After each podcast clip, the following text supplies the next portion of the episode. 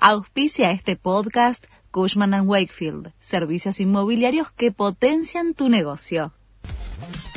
La Nación presenta los títulos del viernes 29 de septiembre de 2023. El Senado convirtió en ley las modificaciones al impuesto a las ganancias y la ley de alquileres. La reforma impositiva se dio a pesar de la negativa de Juntos por el Cambio, que calificó la medida como electoralista y oportunista. También se aprobó la modificación de la ley de alquileres con 37 votos afirmativos y 29 negativos y regresa a diputados en segunda revisión. Tras un doble empate, el Senado aprobó el pliego de la ex jueza Ana María Figueroa. Tras obtener 35 votos a favor y 35 en contra, definió Claudia Ledesma Abdala, presidenta provisional al frente de la sesión al momento de la votación.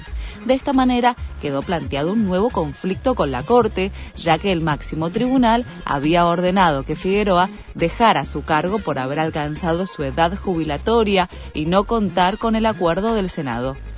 La oposición repudió la aprobación del pliego de Ana María Figueroa.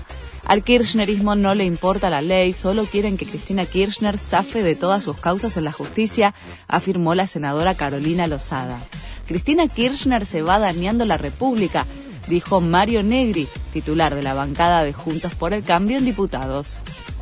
Todo listo para el debate de los candidatos a presidente. Javier Milei, Patricia Bullrich, Sergio Massa, Juan Schiaretti y Miriam Breckman van a exponer sus proyectos e ideas este domingo desde las 21 en la Universidad Nacional de Santiago del Estero. El segundo debate tendrá lugar el domingo 8 de octubre en la Facultad de Derecho de la Universidad de Buenos Aires.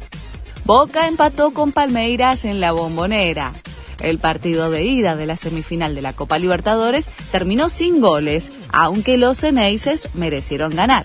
La serie se define el jueves próximo en San Pablo. Este fue el resumen de Noticias de la Nación.